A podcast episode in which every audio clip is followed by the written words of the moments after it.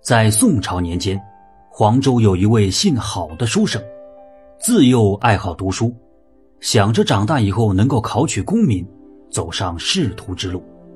在他十三岁那年，爹爹外出做工时遭遇不测，撇下娘儿俩一个人走了。郝书生的娘身体一直不好，养家糊口的重任就落在他的肩上。他白天里忙里忙外。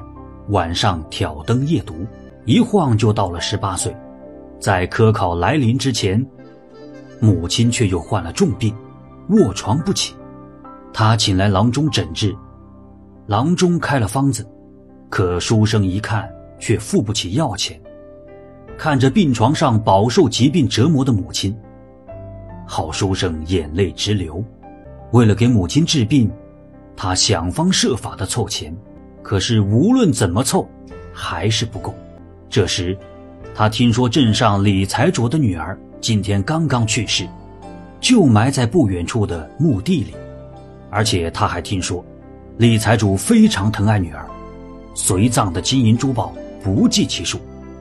为了能够治好母亲的病，郝书生无奈的起了歪主意，决定去挖财主女儿的墓。当天晚上，他拿着工具。就来到墓地里，因为是新添的坟，所以郝书生很快就找到了。他胆颤心惊，拿着工具就开始挖，终于看见棺椁了，用力将棺椁撬开，移开板子以后，一个长相美貌的年轻女子映入眼帘。哇，好一个国色天香的女子！书生不禁感叹道，随后伸手去拿姑娘身边的珠宝。感谢您的收听，想继续收听下一集的，那就点个关注吧。